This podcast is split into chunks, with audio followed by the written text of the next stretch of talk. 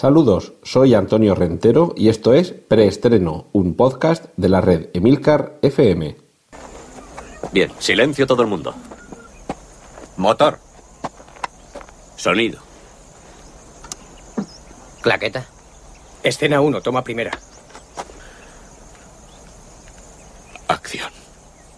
Bienvenidos a una nueva edición de Preestreno, el podcast sobre actualidad de cine y series de televisión de la red Emilcar FM.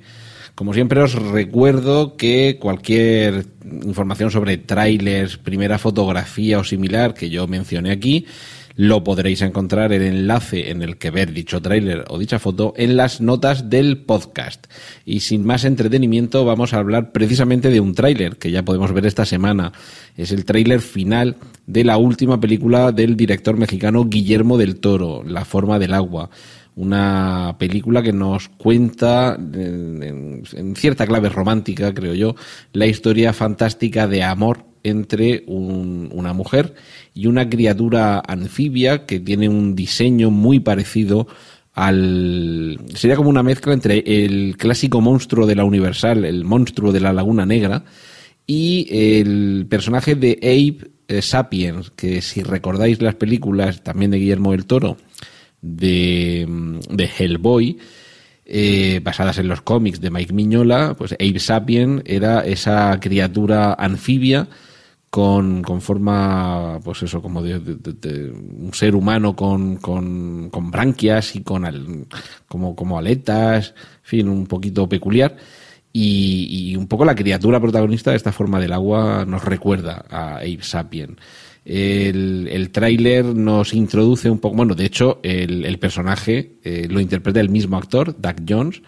el mismo actor que interpretaba a Abe Sapien en, en esas dos películas de, de Hellboy. Y como digo, el tráiler nos va presentando un poco más los personajes y la, y la situación de esta, de esta historia que inicialmente tiene unos tintes de, misterio que tiene que ver con, bueno, pues con esta criatura que se encuentra en unas instalaciones siendo observada, siendo investigada y que va a comenzar a mantener una relación cada vez más estrecha con una de, las personas que están eh, investigándola, que están, que están cuidándola. Se va a establecer una conexión muy fuerte con, con ella y, y, un poco eso es eh, lo que nos va contando la, la, película. Y como siempre, en este universo mágico que propone siempre Guillermo del Toro en sus películas, lo que tendremos es esa confrontación de la realidad con la fantasía. Recordemos también un poco lo que sucedía en el laberinto del fauno, es decir, buscamos una ambientación fantástica para contar una historia eminentemente humana. Pues eso lo, lo podremos encontrar en La forma del agua, que se estrena, pues, se estrena ahora muy pronto, en el mes de diciembre, creo. Y, de momento lo que podemos ver aquí, en lo que os podemos eh, enlazar desde preestreno es el tráiler, para que os vayáis haciendo un poco a la idea. No nos alejamos de los nombres eh, hispanos relacionados con el cine fantástico. En este caso vamos a hablar del próximo trabajo, del próximo proyecto de Nacho Vigalondo, de Comeback, El Regreso, El Retorno. Es una, una película que adapta un cómic del mismo título creado por Robert Kirkman, que es el creador a su vez de los cómics eh, de Walking Dead, en los que se basa la serie homónima. En el caso de The Comeback es una historia que tiene que ver con los viajes en el tiempo. Y es que Nacho Vigalondo es el autor de la que probablemente sea la mejor película sobre viajes en el tiempo que yo desde luego he visto. Es posible que haya por ahí alguna que yo todavía no haya visto y que sea mejor, pero eh, no es solamente mi opinión, sino que la, la, la mayor parte de la crítica especializada coincide en que los cronocrímenes, la película de Vigalondo, la primera película de Vigalondo, el primer largometraje de Nacho Vigalondo, es una de las películas de viajes en el tiempo más brillantes y sobre todo más coherentes. Eh, quizá mm, pueda superarla eh, Primer, que seguramente es una película un poco más difícil sobre viajes en el tiempo y que plantea cuestiones de índole eh, casi más filosófico-metafísicas sobre la propia naturaleza del viaje del tiempo, pero al mismo tiempo es prácticamente una película de arte y ensayo sobre el viaje del tiempo que en algunos momentos es quizá incluso demasiado enrevesada para seguir y que en un segundo, incluso un tercer visionado, todavía te hace darle vueltas a la cabeza. Eh, aunque desde luego Primer es una película altamente recomendable, todo esto también estoy aprovechando para, para, recomendar y recuperar estas películas que quizá muchos de vosotros pues o no conozcáis o hayáis oído hablar de ellas pero no tengáis mucha más información. Y aprovecho este proyecto, la noticia de este proyecto para hablaros sobre ellas. En el caso de The Comeback es bueno un, cómic como digo de, de Image Comics. Y bueno el, el cómic se llama Comeback sin el artículo sin el sin el D y mm, el, cómic, bueno, escrito por Ed Bryson e ilustrado por Michael Walsh, que antes he dicho que, era obra de Robert Kirkman. Eh, mm, lo que me quería referir es que Robert Kirkman participa como productor en, en la película sobre este cómic. Recordemos que Kirkman eh, después de la serie, sobre todo porque el cómic tiene mucho éxito, pero sobre todo después del éxito de la serie de The Walking Dead, eh, se está dando cuenta que hay otros universos más allá de los zombies y en este caso, pues se ve que este cómic le ha llamado lo suficientemente la atención como para embarcarse en la aventura de producir una película sobre, sobre The Comeback o sobre Comeback y que sea Nacho Vigalondo quien se encargue de dirigirla. Eh, yo creo que simplemente cualquier trabajo de Nacho Vigalondo es siempre interesante. Quizá no sean películas perfectas, pero en cualquier caso tienen el mismo grado de imperfección que casi cualquier otro director actual. Y lo que sí que hace proponer, o sea, las películas de Vigalondo es proponernos visiones, miradas, respuestas u orientaciones sobre temas que ya creíamos manidos, pues poco convencionales. Su última película Colosal, por ejemplo, o, la anterior Open Windows, son dos formas más que sorprendentes de abordar, en el caso de Colosal, las típicas películas de monstruos gigantescos, y en el caso de Open Windows es una forma completamente 2.0 niana de, de traer de regreso el espíritu del Alfred Hitchcock de la ventana indiscreta. Así que creo que debemos estar muy atentos al desarrollo de este proyecto de, Comeback, que imagino que se, que se traducirá algo así como el regreso, eh, en el que de nuevo Vigalondo abordará la trama que tenga que ver con el viaje en el tiempo, que como digo, en los cronocrímenes, eh, en inglés Time Crimes, eh, abordó de forma, de forma magistral. en las últimas semanas hemos comentado noticias que iban un poco más allá de lo estrictamente cinematográfico o televisivo, que eran las repercusiones que tenían diversos proyectos, las acusaciones vertidas contra algunos personajes, productores o actores, en cuanto a su relación con posibles abusos sexuales. Eh, ya dijimos que Kevin Spacey básicamente se le había acabado su carrera como presidente de los Estados Unidos y que en House of Cards nos vamos a ir despidiendo de él hablaremos más adelante sobre la cuestión televisiva, pero en lo cinematográfico, Kevin Spacey, su última película, mm, o la última película en la que ha intervenido, la vamos a ver, pero sin él. Eh, se trata de la película All the Money in the World, o sea, todo el dinero del mundo, dirigida por Ridley Scott, quien ha tomado la decisión, además, eh, esto es una decisión rápida y además ejecutada de forma casi aún más veloz. Porque eh, en esta película, en All the Money in the World, de Ridley Scott, aparecía Kevin Spacey interpretando a un, bueno, pues a un personaje. Y Ridley Scott ha tomado la decisión de sustituirle, volver a rodar todas las secuencias en las que aparecía eh, Kevin Spacey, pero con el actor Christopher Plummer. Es decir, ha borrado de un plumazo con Christopher Plummer de por medio, a Kevin Spacey de su película. Y ahora pues nunca veremos cómo era esa actuación de Kevin Spacey. Eh,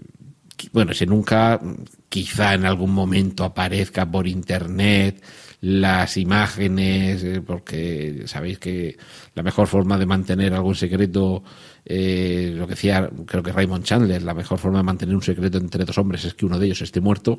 pues la mejor forma de mantener lo que ya haya rodado Kevin Spacey en secreto y que nunca lo vea nadie es destruir todas las copias que haya. Pero en fin, sabemos que esas cosas eh, siempre hay por algún lado alguna copia y me imagino que en algún momento aparecerá, si no todo, parte o algún fragmento o alguna foto. Pero bueno, la cuestión es que cuando veamos All the Money in the World, el personaje que interpreta Christopher Plummer es una, un re-rodaje del personaje que originalmente había interpretado Kevin Spacey y que eh, Ridley Scott ha decidido quitárselo de encima cortinilla de estrella y... Eh, la serie Deadwood, una serie televisiva ambientada en el oeste que entre los años 2004 y 2006 eh, ocupó parte de la programación de HBO, eh, tuvo una serie de fans, bueno, tuvo y tiene una serie de fans más que irredentos. Y además es de esas series que a pesar de su corta duración, tiene, tiene muy buena prensa. Es una serie muy, muy, muy recomendada.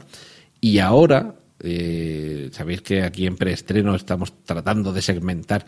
eh, por, de forma temática las noticias y ya hemos hablado del cine, ahora vamos a continuar hablando de cine, pero en la sección de remakes, secuelas, reboots, spin-off y otras hierbas, otras hierbas y matujos, como diría el gran Emilcar. Pero es que, claro, en este caso Deadwood, aunque originalmente es una serie de televisión, va a tener una película y una película que comenzará a rodarse este próximo año 2018. Así que de nuevo tendremos ahí a Ian McShane, a Timothy Oliphant, a Molly Parker, en fin, a Kim Dickens, Brad Dourif, en fin, sí que la verdad es que la, el casting es, de los buenos y, la película, eh, si mantiene mínimamente el espíritu, la forma y el fondo de Deadwood, puede ser todo un peliculón. Ahora bien, lo que todavía no sabemos, aunque supuestamente el guion ya está escrito,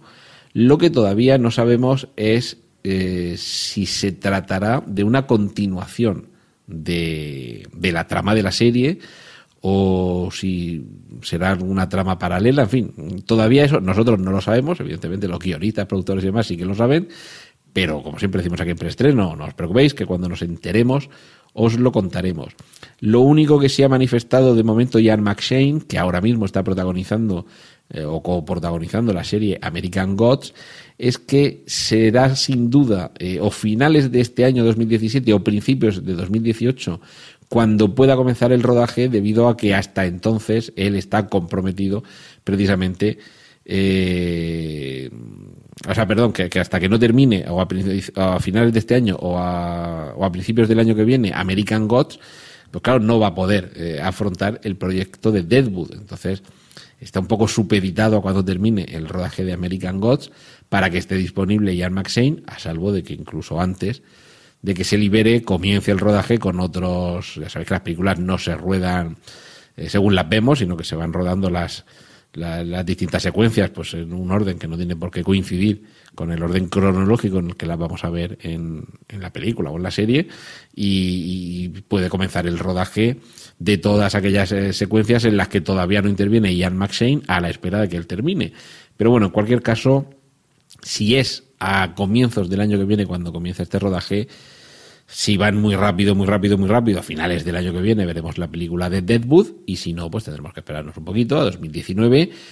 que tampoco está nada mal, que si hemos esperado 11 años, pues podemos esperar 12 años a ver por dónde continúa, ya digo, si es que continúa la historia de Deadwood allá por donde la dejaron. Eso en, cuanto a lo que podríamos llamar eh, secuela, todo apunta a que sería la continuación, pero todavía no lo sabemos. Y en cuanto a lo que podríamos denominar franquicias o también secuelas, si recordáis la película de Shyamalan, El Protegido, en su momento se dijo que el director tenía el proyecto para que eh, hubiera una trilogía del Protegido. Eh, lo que voy a contar a continuación, mm, para muchos es posible que sea spoiler, pero ya sabéis que aquí en, en preestreno los spoilers, a ver, tenemos un poquito de cuidado, pero no somos mm, demasiado spoiler free. También es cierto, o sea, no os voy a contar si esta semana se estrena Liga de la Justicia, pues no os voy a contar el final, aunque lo sepa. Me voy a esperar a que la veáis. y tampoco lo contaré la semana que viene ni la otra, igual os lo cuento dentro de un mes. Pero la película, mm, yo os lo diré, múltiple, esta película de Shyamalan, ahora es cuando viene un poco el spoiler, esa película se estrenó hace ya unos meses y si no la habéis visto, tiempo habéis tenido. Entonces, como el escondite, ¿no? De, cuando termina la cuenta dice que no se haya escondido, tiempo ha tenido. Pues aquí vamos un poquito lo mismo. Si en estos últimos meses no habéis visto todavía múltiple de Shyamalan, pues a lo mejor es que no os interesaba tanto la película y entonces os da un poquito igual que os desvele un pequeño detalle que no tiene que ver con el desenlace de la película, pero que sí pone en contexto la película de múltiple y es que al final aparece el mismo personaje interpretado por el mismo actor que protagonizaba El Protegido. Y ahí es cuando descubrimos que ambas películas comparten universo. Bien,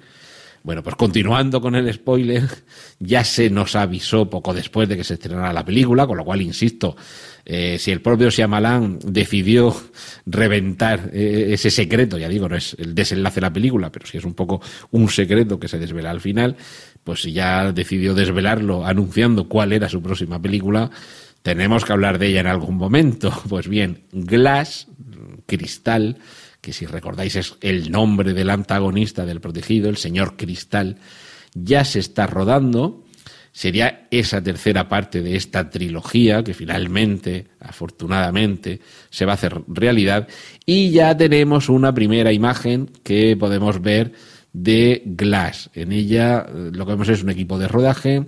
y a Samuel L. Jackson caracterizado y vestido como el señor Cristal pues ahí en medio del equipo de rodaje. Tampoco es que haya, no es una cosa muy revolucionaria, pues simplemente la foto de Samuel L. Jackson,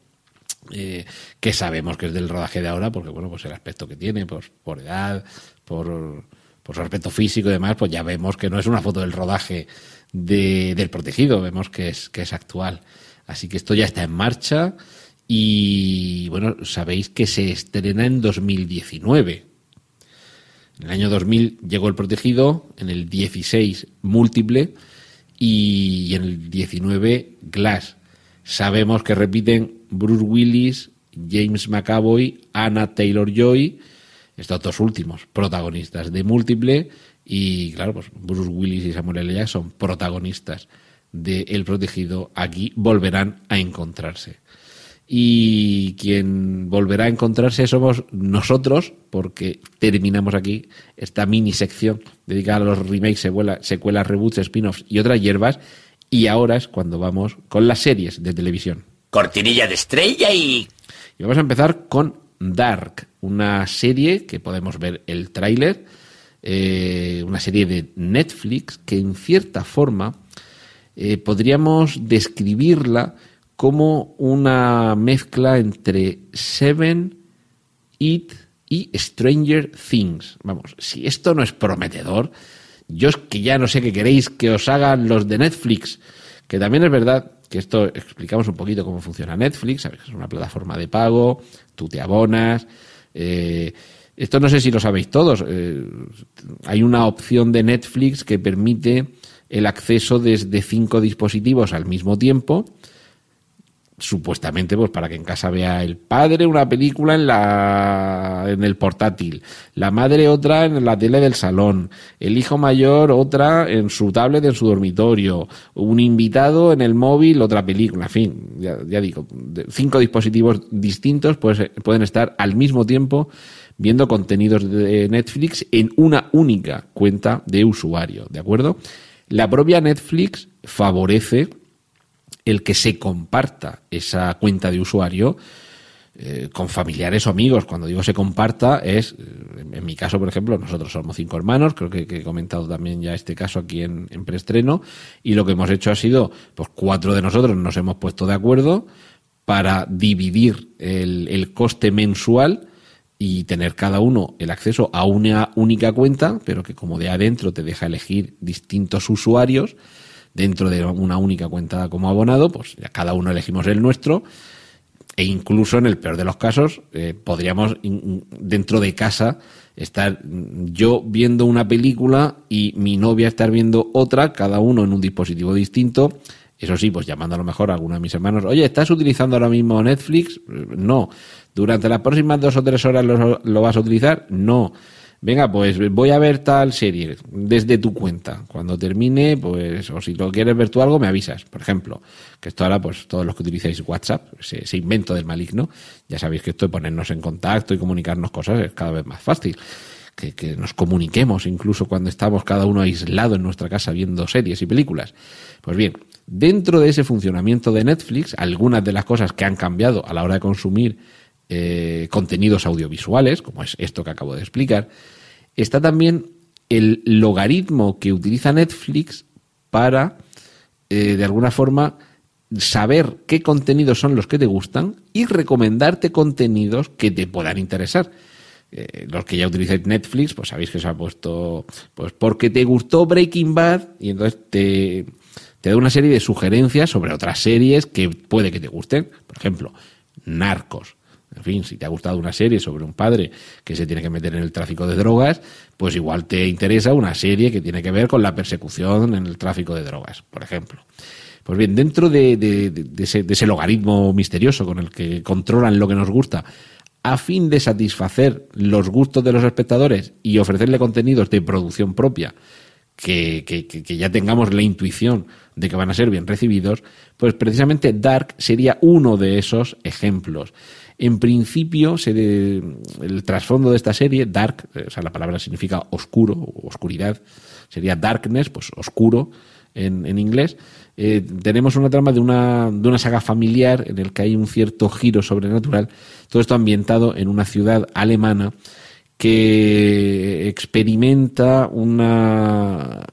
una tensa evolución en las relaciones que se viven allí cuando la desaparición de dos jóvenes haga que se enconen, digamos, estas relaciones personales y familiares. En fin, es un poquito regresar a Twin Peaks, ya digo, también es un poquito, eh, un poquito Stranger Things o It, por aquello de tener a un grupo de jóvenes, de, adolescentes que más o menos tienen que hacer frente a, una, a una desaparición y a las cosas oscuras que hay detrás de ella. Y mm, por, por, el aspecto que tiene el tráiler, que, bueno, lo tenéis eh, enlazado aquí en las notas del podcast, eh, sí que nos puede recordar, aunque solamente sean aspectos formales, un poco, a Seven. Eh, en este caso, si en, en, It o Stranger Things aparecen algunos momentos un poco de, alivio cómico, me da la sensación de que en Dark no vamos a tener ese, ese alivio cómico, sino que va a ser una serie más dura, digamos. Entonces, será a partir del 1 de diciembre cuando se pueda ver esta serie en Netflix. Yo, de momento, los que no tengáis Netflix, pues me imagino que, que, si no tenéis ganas de abonaros, pues eh, alguna cadena de televisión terminará apareciendo en algún momento. Pero bueno, los que tenéis Netflix o los que tenéis alguna posibilidad de verlo en casa de alguien, eh, pues, pues hay que dar la recomendación de Dark y en cualquier caso el tráiler para que, para que lo podáis ver. Habíamos hablado antes de Kevin Spacey, que Kevin Spacey se nos va de House of Cards, más que se nos va, lo han echado de House of Cards, pero eso no significa que acabe la serie de House of Cards. No quiero desvelar demasiado, pero bueno, si seguís House of Cards y os digo que Kevin Spacey desaparece de la serie, pero probablemente la serie no finalice, pues os podéis imaginar por dónde pueden ir los tiros, codazo, guiño, codazo, y sobre todo quién puede continuar siendo la protagonista de la serie. Si habéis visto la serie original de House of Cards de la BBC, pues ya sabéis cómo termina, y tiene mucho más sentido que aquí suceda algo parecido, sobre todo porque con, diferencia con la serie británica es que la serie estadounidense, también de Netflix, no, no, salimos de la plataforma, pues el personaje de Claire, de la, mujer del presidente, está muchísimo más dimensionado, trabajado, en fin, le han dado mucho espacio para crecer. Pero más allá de eso, que también lo comentamos semanas atrás aquí en preestreno, al parecer podría haber spin-offs en Netflix eh, no he situado en la sección de spin-off esta noticia porque este al parecer está todavía un poquito en el aire, porque ese spin-off puede ser otra serie distinta con algún otro de los personajes. Y hay personajes más que interesantes. Mi favorito, por ejemplo, el personaje de, Doug Stamper. Eh, en fin, se merece serie para él solo. Pero, en fin, esto está todavía un poquito en el aire. Es una de las posibilidades, pero también se podría utilizar ese material que, del que podría alimentarse un posible spin-off para eh, engordar, entre comillas, la trama de una House of Cards sin el personaje de Kevin Spacey, sin este Frank Underwood, que desde luego ha marcado un antes y un después en la historia de la televisión. Vamos a continuar en Netflix y en series de televisión con una que se titula Umbrella Academy, Umbrella Paraguas en inglés, Academia Paraguas, que es eh, bueno, estoy cayendo que esto casi lo podría haber tenido su cabida en, la sección de cómics y superhéroes, que con la que vamos a ir ahora después. Pero en cualquier caso, no es un, cómic quizá tan, tan conocido como los habituales que englobamos en esa sección de Marvel, DC, Superman, Batman y demás. Eh, y demás hierbas y matucos, pero eh, The Umbrella Academy es una, o va a ser una serie de televisión inspirada en una serie de cómic homónima de la casa Dark House, eh, perdón, Dark Horse, Dark Horse, eh, cuyo protagonista, cuya protagonista va a ser Ellen Page, una actriz que, por cierto, también en los últimos tiempos ha protagonizado alguna noticia refiriéndose a, a las cuestiones que tienen que ver no tanto con el abuso sexual en el sentido digamos físico, sino más bien en, el acoso verbal, en haber sido tratada de una forma eh, más que censurable en el rodaje de alguna película, en concreto refiriéndose a su trabajo con Brett Ratner, de quien hablaremos ahora también a continuación. La cuestión es que de Umbrella Academy eh, versa sobre una, una familia disfuncional de superhéroes que se reúnen tras la muerte de su padre. A mí personalmente me parece un, sin entrar en más detalles, me parece un proyecto que casi debería de dirigirlo Wes Anderson, que es lo de las familias disfuncionales se le da especialmente bien. Y además, bueno, sería televisiva con Wes Anderson y sobre superhéroes eh, eh, o sobre personajes con poderes, eso ya, ya tendría su, su interés, pero bueno, de momento parece que no va a ser Wes Anderson. Pero, pero sí que tienen en Netflix intención de convertir en, en cierta forma, esta serie en un espectáculo visual. Así que eh, estaremos atentos para cuando ya tengamos fecha de, estreno, cuando empiece el rodaje o si comenzamos a tener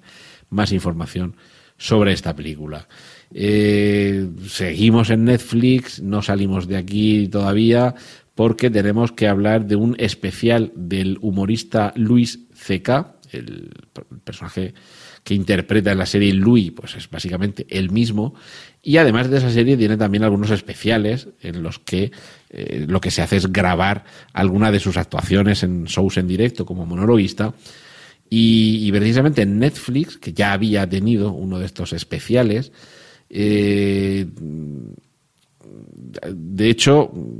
regresamos a este mismo lugar común que tiene que ver en estas últimas semanas con los escándalos por acusaciones sobre acosos o abusos sexuales, pues Luis eh, CK también ha sido acusado en este sentido y como consecuencia de ello Netflix eh, ha dicho que bueno que ante esas acusaciones y ante, ante el comportamiento poco profesional e inapropiado de Luis con sus colegas han decidido no producir esa, ese segundo especial que recogería la actuación en directo de Luis C.K. Así que, de nuevo, ese comportamiento completamente inapropiado fuera mm, de, vamos, detrás de las cámaras, pues eh, lleva a la cancelación del trabajo de uno de estos profesionales, que desde luego lo que se está destapando es que Hollywood es un sitio bastante poco recomendable para estar. Y terminamos hoy casi la, la, sección de series de televisión era un monográfico de noticias relacionado con Netflix, pero nos vamos a ir a la televisión británica porque tenemos la primera imagen de la nueva Doctor Who. Recordad que esta serie, que lleva, pues no sé, como 24, 25 temporadas, un disparate así, pero lleva más años, porque hubo años durante los que no hubo, es una serie que tiene como 40 años de desde el primer, desde el estreno del primer episodio, Doctor Who hasta ahora había sido Doctor, o sea, Doctor, un personaje masculino. Pero a partir de esta próxima temporada va a ser Doctora. Recordemos también que el personaje de Doctor Who a lo largo de la historia ha estado interpretado por una serie bastante larga de actores, más de media docena, creo recordar.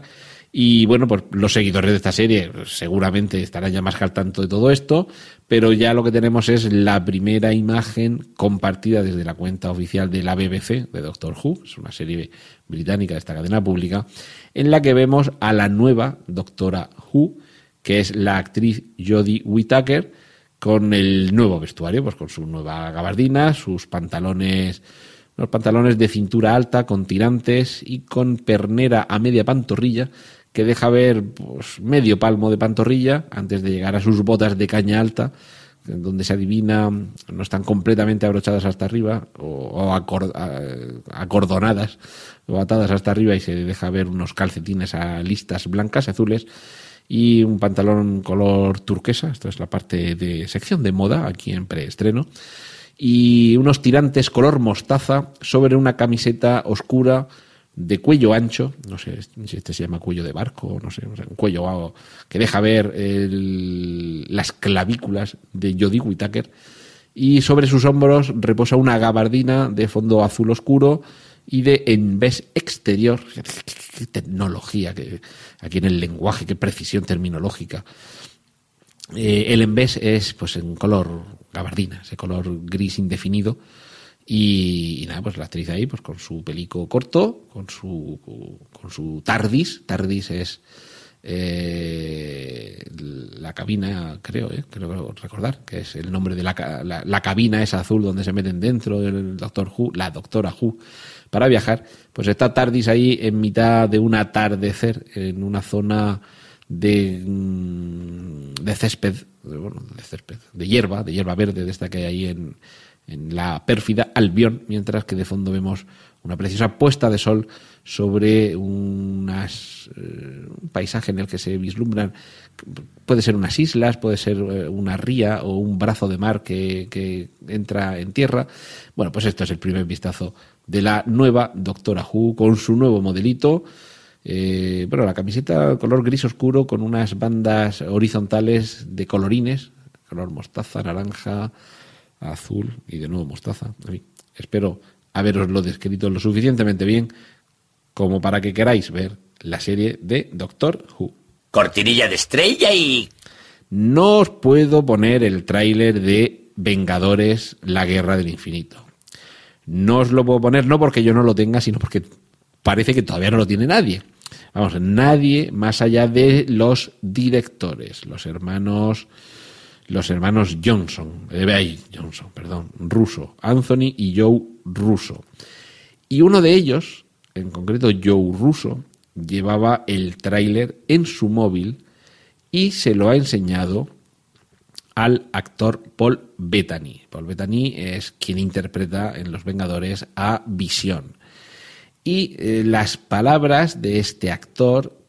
después de ver el tráiler, y de hablar con la prensa para contarlo, es que es absolutamente impresionante, fabuloso y que cuando salga a la luz todo el mundo lo va a amar. Que cada escena es épica. Esto es lo que, lo que ha explicado Paul Bettany sobre lo que ha visto del tráiler de la próxima película de Los Vengadores que llevaba uno de los codirectores de la misma en el móvil. En fin, todo esto sabemos que eh, el buen paño en el arca, guardado en el arca, no se vende, hay que sacarlo a pasear. Y en este caso, eh, el tráiler nos permitirá echar un vistazo a ese buen paño que hay dentro de ese arca. Lo que sí os puedo poner es el enlace a una ilustración que no sé si es eh, fan art, es decir, alguien que lo, algún aficionado que ha ido cogiendo de una película y de otra y lo he ido poniendo ahí, pero sí es una, una ilustración bastante espectacular de lo que podría ser algún cartel de, de la Guerra del Infinito. Eh, os describo muy brevemente, vemos eh, en medio, en un formato panorámico, pues vemos al, malo, al malo de la película que, que, que no es otro que Thanos, y a su alrededor pues vamos viendo los distintos personajes que seguramente aparecerán, aunque sea unos breves minutos, porque esto ya es un universo pobladísimo. Hulk, Ojo de Halcón, El Soldado de Invierno, eh, El Patriota, Pantera Negra, Spider-Man, Doctor Extraño, Gamora, Iron Man, la hermana de Gamora, que no me acuerdo ahora cómo se llama. La chica esta que salía con antenitas en la segunda parte de Guardianes de la Galaxia, que tampoco me acuerdo cómo se llama. Salen Thor, Loki, mm, Groot, eh, Rocket, eh, sale, bueno, el resto de personajes de, de, mm, de Guardianes de la Galaxia, Star-Lord, sale Halcón, el Capitán América, con barba, mm, con lo cual me imagino que por lo menos ahí sí que puede corresponderse con alguna fotografía eh, procedente del rodaje. La viuda negra de Rubio Platino, ya sabéis que en cada película la hemos visto con un, con un peinado diferente, y Visión y la Bruja Escarlata, y algún otro villano mmm, que aparece por ahí, junto con el símbolo de los Vengadores, la A de Avengers, quebrándose, y detrás eh, Thanos con el guantelete del infinito puesto en su mano izquierda, con todas las gemas dentro, y amenazando con destruir la Tierra y a todos los superhéroes que, como decían en la primera parte los Vengadores, si no podemos proteger la Tierra, al menos la vengaremos. Pues con esta grandilocuencia es con la que tenemos que tener ganas de que llegue el momento de ver ese tráiler, que de momento no podemos ver, pero nos quedamos con las ganas. Ojo que los que igual se quedan con las ganas eh, son los chicos de Warner, si no echan a Brett Ratner. Brett Ratner, director de diversas películas, como puede ser Desde Hora Punta a El Dragón Rojo. Eh, como veis, es un director, bajo mi punto de vista, un eficiente director de estudio, es decir, alguien con oficio, pero sin una personalidad artística relevante. De hecho, tiene algunas cosas algo que, han sido objeto de, variadas y múltiples críticas, como es la tercera película de los X-Men, eh, ahí hay, en fin, hay críticos y público enfrentado. Quiero decir, enfrentado con, con él, porque dicen que es la peor de todas. Pero bueno, la cuestión es que Brett Ratner eh, eh, es productor de Wonder Woman. Y como también se le ha acusado de conducta eh, inapropiada y de acoso o, o, de acoso sexual o de lenguaje sexista, de hecho os he mencionado antes a Ellen Page, que apareció en una de las películas de X-Men y que, que, ha acusado de, de, lenguaje ofensivo en el aspecto sexual. A Brett Ratner con respecto de ella, de Ellen Page, pues Gal Gadot, la protagonista de Wonder Woman, ha dicho que si Warner Bros. no se deshace de Brett Ratner como productor de Wonder Woman 2, ella desde luego no va a protagonizar esa película. Esto a ver, es un poquito venirse arriba, porque la carrera cinematográfica de Gal Gadot es muy limitada,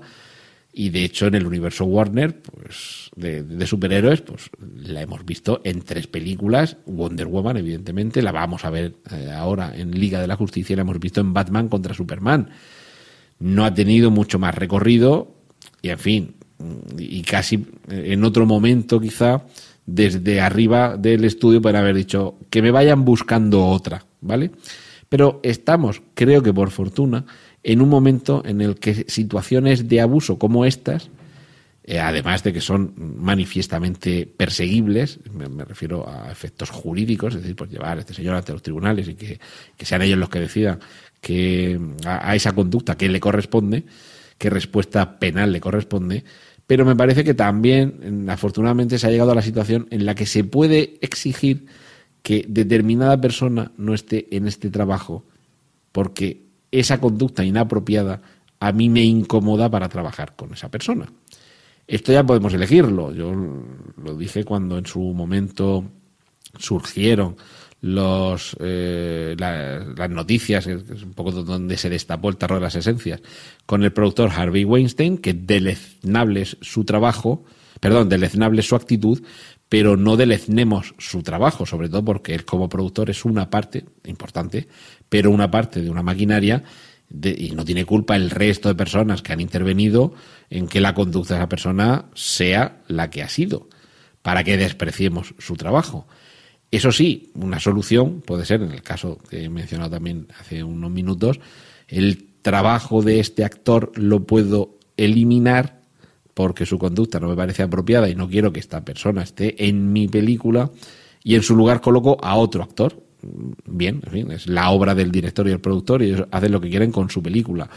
En este caso, como no es a posteriori o, ya con el pastel en el horno, existe esa ventaja que la actriz Gal Gadot, que es evidentemente eh, a quien queremos ver en Wonder Woman 2, eh, se ha colocado en la situación en la que puede exigir que una persona cuya conducta no parece apropiada no esté en ese trabajo. Si afortunadamente estamos en esa situación, esperemos que esto suponga que a futuro en algunos sitios miren un poco más a quién estamos contratando, a quién estamos implicando en esta producción para que esto luego no tenga consecuencias. ¿Y qué consecuencias pueden ser? Pues en este caso, simplemente que la gente no vaya a ver tu película. Y como en el caso del cine, la gente, los productores, los estudios, lo que quieren es que los espectadores vayan, pues nadie se va a arriesgar a que te monten un boicot o simplemente que haya un desinterés por parte de, de, en fin, de cierto sector de los espectadores para pasar de tu película por una cuestión como esta, como la de tener implicado a alguien pues, cuya conducta es manifiestamente mejorable. Y por terminar ya con Wonder Woman, eh, inicialmente eh, se iba a estrenar Wonder Woman 2 el 13 de diciembre de 2019. Fijaos, estamos hablando aquí con un calendario a largo plazo. Pero claro, ¿qué es lo que pasa en diciembre de 2019? Pues que el 20 de diciembre, eh, perdón, el 20 de diciembre, el bueno, en ese mismo mes, bueno, claro, efectivamente, el día 13. Eh, el día 13 se iba a, estrenar también el episodio 9 de la Guerra de las Galaxias, que finalmente se va a estrenar el 20 de diciembre. Y claro, dices, a ver, si yo estreno, pero la semana que viene, eh, o sea, si yo estreno Wonder Woman 2, pero la semana que viene tenemos el episodio 9 de la Guerra de las Galaxias, pues bueno, eso la primera semana vendrá mucha gente, pero la segunda es que no va a venir ni el tato. ¿Qué es lo que han decidido en Warner? Pues que en lugar del día 13, que estamos a solo una semana del episodio 9 de la Guerra de las Galaxias, nos vamos a ir al 1 de noviembre de 2019. Así que marquemos esa fecha en el calendario para ir al estreno de Wonder Woman 2. Ojo, si finalmente echan a Brett Ratner de la producción y Gal Gadot decide, eh, decide hacer la película. Como digo, el, problema lo tenían en, Warner Bros. porque habían fijado una fecha, pero no contaron con que en el último momento, bueno, en el último momento, quedan todavía casi dos años, en el último momento en Disney han decidido que en lugar de estrenar en mayo de 2019 el episodio 9 de la Guerra de las Galaxias, pues que les está yendo muy bien el calendario Navidad y que la van a estrenar también en Navidad de 2019. Y por terminar con la sección de cómic, os vamos a enseñar el póster familiar, el póster de acción de gracias de Deadpool 2, esta película que promete gamberrismo y diversión a raudales, de nuevo con, eh, yo diré el nombre del actor, que me sale Ryan Gosling, pero es Ryan Reynolds, el protagonista, como Deadpool, como el personaje titular, y con Josh Brolin como cable, cable o cable, como, como lo queramos pronunciar. Es un póster bueno, divertido, tampoco es que sea el póster más genial del universo, pero bueno, un póster divertido de Deadpool con algunos de los personajes que veremos en la película y sobre todo con Deadpool sosteniendo el pavo y con cable o cable, con Josh Brolin detrás mirándolo con, con esa expresión adusta y seria que identificamos con ese personaje. Cortinilla de estrella y... Y os vamos a dar la última alegría de, de la semana y es que se confirma que El Señor de los Anillos será una serie de varias temporadas en la plataforma Amazon Prime, la plataforma de streaming de Amazon. Lo que todavía no está muy claro, van a ser varias temporadas, pero todavía pues, no sabemos si va a ser una adaptación de la propia novela del Señor de los Anillos, solo eso, si vamos a tener material, eh, bueno, vamos está claro que vamos a tener material procedente de, de, los escritos de Tolkien, pero referido a los acontecimientos anteriores, en fin, mmm, sabemos que van a ser varias temporadas, entonces ya podemos descartar que únicamente se trate de volver a adaptar en formato televisivo El Señor de los Anillos, que como comenté la semana pasada, si no recuerdo mal, pues eso básicamente nos cogemos las ediciones especiales de la trilogía del Señor de los Anillos y cada 45 minutos paramos, vayamos por donde vayamos y, y ya tenemos ahí una, una, temporada de serie de televisión. Es decir, que se espera que, esto sea algo más. Y ese algo más, pues siendo varias temporadas, pues es más que posible que suponga ampliar el recorrido por el universo de Tolkien y que la Tierra Media llegue a la televisión un poco, un poco, buscando en Amazon el sustituto de Juego de Tronos, que como todos sabéis, pues el año que viene seguramente comenzarán, si tienen ganas, a rodar la última temporada y ya a partir de 2019 estamos, estamos sin ningún producto épico, heroico, fantástico que llevarnos a los ojos cortinilla de estrella y...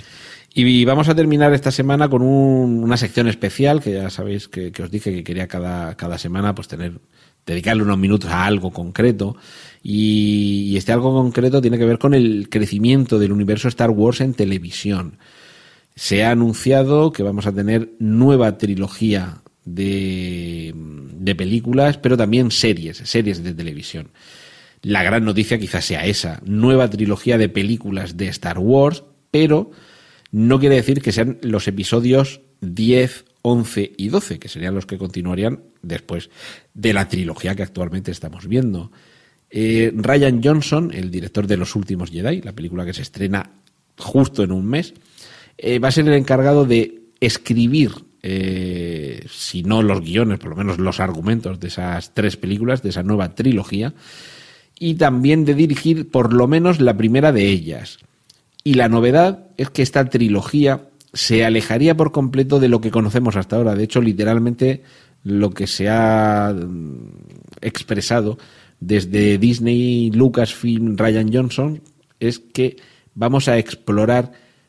territorios, en el sentido amplio, no en el sentido físico, territorios, quiere decir también personajes, situaciones y épocas históricas que hasta ahora no habíamos visto en las películas de la Guerra de las Galaxias. Evidentemente esto ha hecho que corran las elucubraciones varias, de qué época se puede tratar, a dónde nos van a llevar. Probablemente mm, desde la vieja república nos vamos a ir más allá de, del imperio galáctico. El imperio, digamos, es eh, lo que mm, sucede a la república que conocimos en los episodios 1, 2 y 3 eh, ahí es cuando cae el imperio, que es lo que hemos conocido en los episodios 5, perdón, 4, 5 y 6. Y el episodio 6 termina con la derrota del imperio. Y ahora estamos viviendo en los episodios 7 y 8, en, fin, en otra nueva época posterior, en la que hay retazos del imperio que tratan de, de conquistar de nuevo el poder seguramente nos iremos a un futuro muy, perdón, a un pasado muy anterior, incluso a las precuelas, a los episodios 1, 2 y 3. Y parece lógico que la ambientación que se busque sea muy anterior, que no haya personajes que puedas decir, ah, estamos viendo yo a Yoda de pequeño. Casi tendría más sentido explorar nuevas, eh, nuevas etapas temporales sobre todo por una cuestión muy sencilla, para que haya nuevas generaciones que tengan una nueva mitología Star Wars a la que enchufarse, a la que engancharse. Pero es que además, además de esta trilogía, tenemos también una noticia que tiene que ver con la televisión. Y eh, creo recordar que en algún momento mencioné por aquí que la propia Disney plantea a partir del año que viene tener su propia plataforma de streaming de contenidos, es decir, su propio Netflix para, para entendernos. Pues sería en esa plataforma, eh, que evidentemente pues todavía no se sabe ni fecha de lanzamiento, ni precios, ni cómo se llama, es, eh, el proyecto está ahí eh, y seguramente el año que viene ya estaremos hablando de ella, pero es que será ahí, en esa plataforma, donde podamos ver una serie de televisión de imagen real ambientada en el universo Star Wars. La, la carrera de series de televisión de Star Wars hasta ahora pues tenemos las muy olvidables Droids y Ewoks y las muy recomendables Clone Wars y Rebels. En este caso, todas ellas de dibujos animados. Pero lo que quiere hacer eh, Lucasfilm barra Disney es llevar una serie de televisión de imagen real de Star Wars a los domicilios de los espectadores. Eh, hace unos años y un poco de la mano de una de las mentes creadoras de la serie Battlestar Galactica, eh, George Lucas desarrolló los eh, guiones para una serie de televisión. De hecho, se llegaron a escribir 44, bueno, los guiones para 44 episodios que ahora pertenecen a Disney Mm, y que inicialmente eh, se hubieran eh, emitido a través de la cadena ABC, pero finalmente se descartó. Si alguien tiene alguna noción o conoce de que podría haber ido esa serie, que lo descarte, porque lo más posible es que si no despertó entonces el, entusiasmo suficiente, pues ahora tampoco. Es decir, que tampoco sabemos ahora mismo esta serie dónde se ambientará, eh, más allá del universo Star Wars, pero sí que será un magnífico complemento a esa, a esa nueva trilogía y a esta nueva etapa en la que esperemos, esperemos que se haga con la suficiente cabeza como para que al menos esté a la altura de lo que está sucediendo con el universo Marvel en televisión, pero, y aquí es ya donde yo pongo el pero, pero más bien cercano a lo que ha pasado con las series bajo el paraguas de Netflix que con las series bajo el paraguas de ABC. El paraguas, digamos, de ABC son la serie de agentes de Shield y los inhumanos, a mi entender, mm, bastante reguleras, mientras que, sin embargo, las series de Netflix, mucho más adultas quizá, eh, pues creo que tienen una calidad bastante superior. En algunos momentos alguna ha bajado un poquito el, listón. Iron Fest quizás sea la más flojita eh, de Defenders, yo personalmente esperaba un poquito más, pero bueno, Daredevil, las dos temporadas que tenemos de Daredevil, Luke Cage es un pedazo de serie, Jessica Jones es, eh, pues vamos, no sabría con cuál quedarme realmente de las tres, Daredevil es mi personaje de cómic favorito, Luke Cage es un pedazo de serie y Jessica Jones también, ahí no sabría con cuál quedarme esas dos. Y Punisher, la serie del castigador, que se estrena, pues creo que es el día 17, si no recuerdo mal, el 17 de noviembre. Es decir, todavía no la hemos visto, pero este fin de semana alguno se va a pegar el atracón.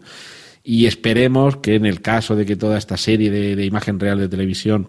eh, ambientada en Star Wars eh, se convierta en realidad, pues que más bien la dejen en manos de un equipo creativo más cercano a lo que hemos visto en Netflix que a lo que hemos visto en ABC. Yo, por lo menos,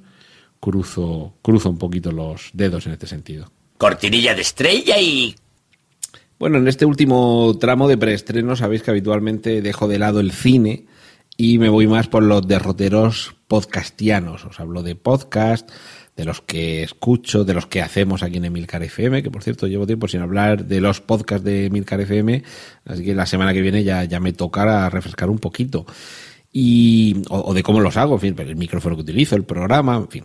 Hoy lo que quiero hacer es recomendaros algunos podcasts. Eh, si la semana pasada ya recomendada podcast, eh, perdón, recomendaba el podcast Concepto Sentido, esta semana lo que quiero es recomendaros podcasts que yo escucho y que tienen que ver con el cine. En primer lugar, eh,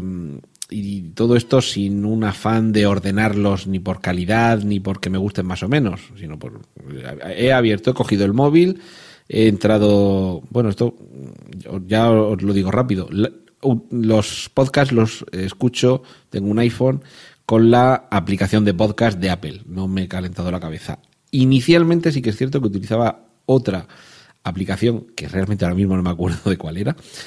pero porque me permitía descargar podcast desde la propia aplicación. No tenía que conectar el móvil al ordenador y descargarlos desde el iTunes del ordenador a, la aplicación podcast del móvil, ¿de acuerdo? Me resultaba mucho más cómodo tener el móvil conectado a algún sitio con wifi y directamente desde la aplicación podcast pues descargar lo que me interesaba. Entonces, a, partir del momento, no recuerdo cuándo fue, que Podcast, la aplicación por defecto de iOS, ya permitía esta opción, pues bueno, pues una aplicación menos. En fin, la cuestión. Eh, podcast relacionados con cine. Este en concreto con el que voy a empezar a hablaros, que digo es que he cogido el móvil, he abierto la aplicación podcast y bueno, pues me he ido a la, a la biblioteca y los que vaya saliendo en el orden en el que están, que creo que es un orden un poco... Ah, pues mira, orden alfabético. Bueno, entonces vamos a empezar por la. Es que iba a empezar de abajo para arriba, pero me estoy dando cuenta que si empiezo de arriba para abajo, pues vamos por orden alfabético, tiene un poquito más de, de lógica. Carne de videoclub. Aquí comparte algún, en algún programa voces con eh, podcast, el podcast eh, Concepto Sentido, del que os hablé la semana pasada, porque también eh, Carne de Videoclub se hace en la provincia hermana de Albacete. Eh, bueno, sabéis que yo os hablo desde Murcia y, bueno, Albacete y Murcia en algún momento histórico incluso eh, compartíamos región, con lo cual Albacete es provincia hermana a todos los efectos, aunque esté en otra comunidad autónoma. La, hermandad no entiende de lindes y no le toquen las lindes a uno de Murcia. Pero, en fin, Carne de Videoclub divertido, interesante y sobre todo anima muchísimo a ver películas. Carne de Videoclub está centrado sobre todo en años 80, principios de los 90. De ahí lo del videoclub, o sea, películas que hemos visto en formato beta VHS o 2000. Y dedican cada, cada podcast a una película en concreto y creedme, mm, películas que os gustaron, vais a tener ganas de volver a verla. Pero películas que, que, no os gustaron o incluso que no la habéis visto o que no la conocéis, escuchar el podcast de Carne de Videoclub supone tener ganas inmensas de volver a ver esa película. Y bueno, pues sus, sus autores, eh, si no recuerdo mal, es Domingo Darvini, que perdona Domingo si digo mal tu apellido porque no es que no he entendido nunca bien cómo se cómo se pronuncia. No sé si es Darvini Darvinil Darwinil. Y aquí en Murcia pues tú imagínate para que, que, que pronunciemos bien algunas palabras que no sean tan fáciles la cuestión, que de la mano de Domingo Darvini, o como se diga su apellido, perdona Domingo, lo que tenemos es a un grupo de, de, amantes de estas películas que las vieron y las vivieron en su momento y que nos transmiten su pasión por eso, por esas películas de los años 80 que muchos llevamos en la memoria, muchos las vimos en su momento, algunas dicen, no, yo esta la vi en el vídeo, no, no, no, me hace sentirme viejo, porque yo muchas las vi en el estreno en el cine, que sí, que luego las has visto mil y una veces en el vídeo, pero, pero bueno, a veces te sientes un poco viejuneski. Cine más copazo. Esta es una de las últimas incorporaciones. Esto, si no recuerdo mal, procede de un evento que hacen en Madrid, no sé si es cada mes, entre. Yo te lo diré. Eh, ya, Arturo González Campos y Juan Gómez Jurado, de quien hablaremos también ahora después. Eh, lo que hacen es que cada, cada mes, creo que es cada mes, eh, llevan a un invitado con el que ven una película con público y, y, bueno, a partir de ahí hay proyección y comentario. Y claro, pues aquí pasa lo mismo. Película que te interesa, el comentario te la enriquece y película que llevas tiempo sin ver o pues dices, bueno, ahora la quiero volver a ver. Es decir, que es de estos programas que además te invitan a mm, volver a ver película.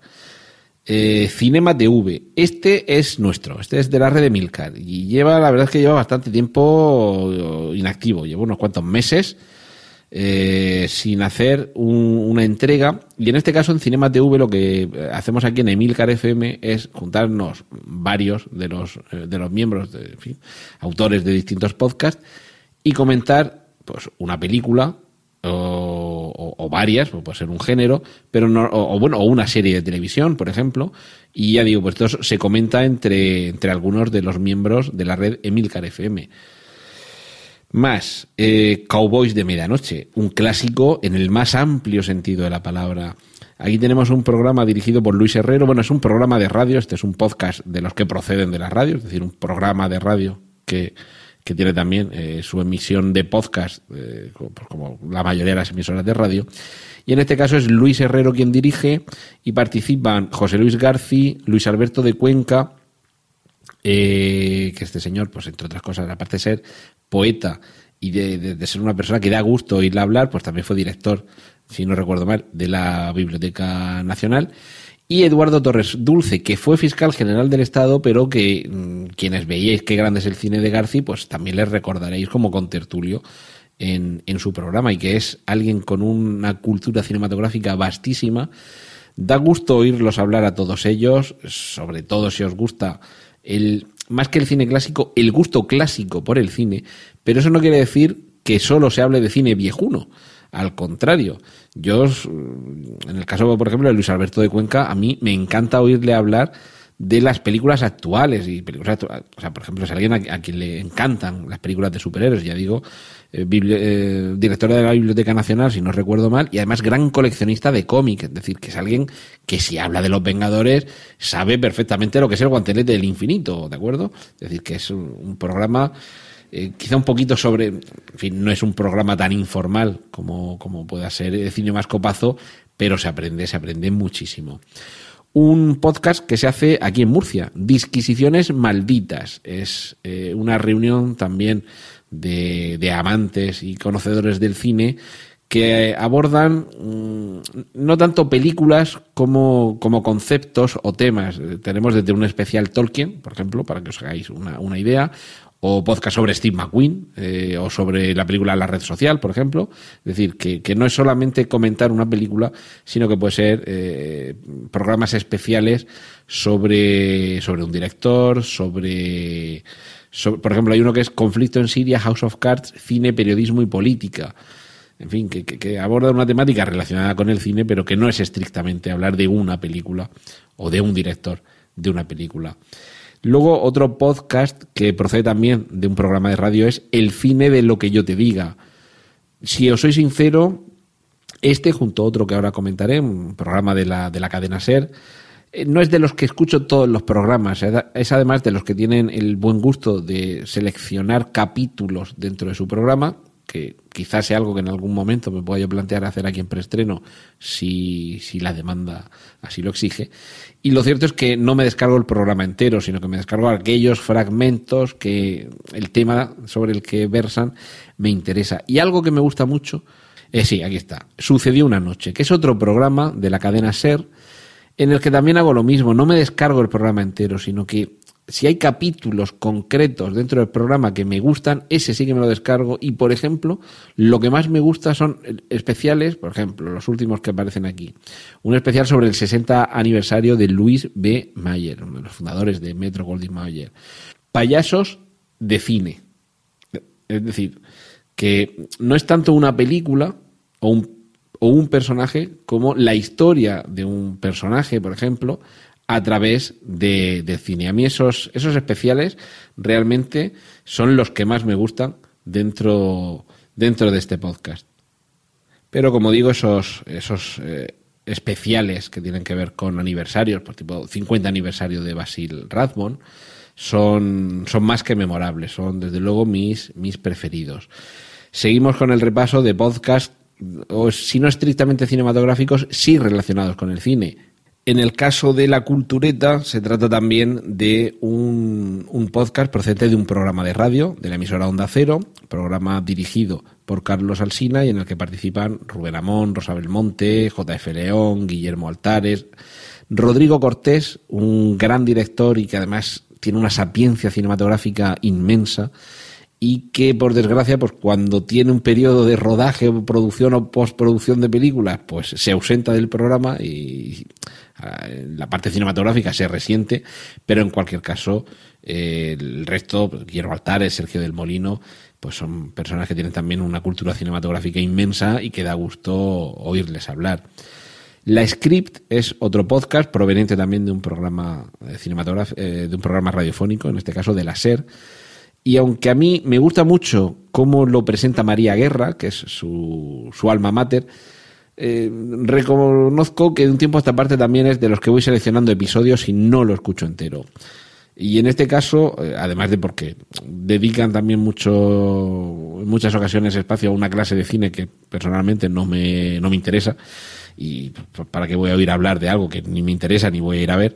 eh, eh, reconozco que también en algunos momentos hay un sesgo ideológico eh, a la hora de hablar de algunas cosas que sinceramente las veo muy traídas por los pelos, el analizar esa, esa vertiente, pues que a mí sinceramente pues me carga. Y como yo quiero ir al cine a pasármelo bien, entretenerme y no a, que me cuenten batallitas políticas a cuenta de lo que he creído ver en esta película,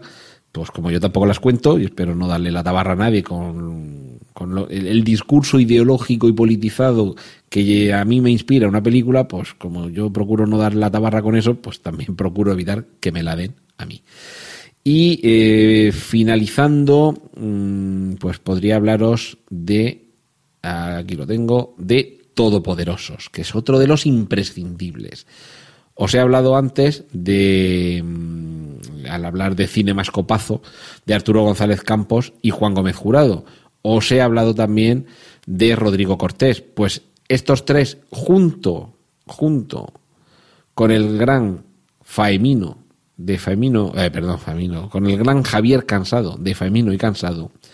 son los artífices de Todopoderosos, un podcast imprescindible que aunque no siempre va de cine,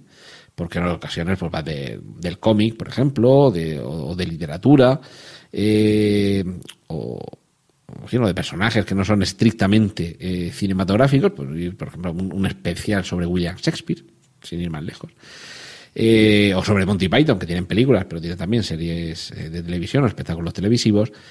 o sobre zombies y David el Nomo, quiero decir, el cine es una de las, de las referencias, pero no la única, pero el repaso que hacen cuando cogen el tema cinematográfico, es para no perdérselo. Desde especiales de Harry Potter, hay un especial doble, porque necesitaron de dos programas para Martin Scorsese. O sea, cuando te cogen a un autor y te repasan toda su historia y su biografía, es absolutamente delicioso. Y de nuevo, tiene esa virtud que creo yo que debe tener un podcast relacionado con el cine cuando, en fin, sobre todo cuando das un repaso a películas o a trayectorias profesionales, que es despertar en el, en el escuchante del podcast el interés por ver esa película. Y yo creo que eso, por ejemplo, en, en el caso de Todopoderosos, sucede como sucede con el caso de Carne de Videoclub, que seguramente sean, junto con Cowboys de Medianoche, mis podcasts de cine favoritos. Y hombre, hago el acceso de la cultureta, porque la cultureta no es estrictamente cinematográfico, pero mm, sí, siempre hay un espacio para el cine en cada uno de sus programas. Lo que pasa es que, bueno, pues también se habla de, arte en otras vertientes, literatura, pintura, eh, de, vinos, en fin, hay de, series de televisión también se habla, y, o de historia.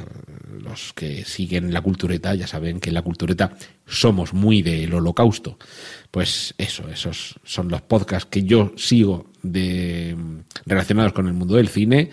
y si tengo que hacer una recomendación, pues sería eso. Todopoderosos, carne de videoclub y Cowboys de medianoche como imprescindibles. Y luego la cultureta imprescindible también, aunque ya digo que no es un podcast estrictamente cinematográfico. Esto ha sido todo por hoy en preestreno. Muchas gracias por la atención prestada. Hay disponibles más episodios de este podcast en nuestra página web preestreno.tv y en emilcar.fm barra preestreno, donde aparecen otras formas de contacto y participación y donde esperamos vuestros comentarios. Un saludo de Antonio Rentero y hasta el próximo preestreno. ¡Y corten! Genial, la positiva.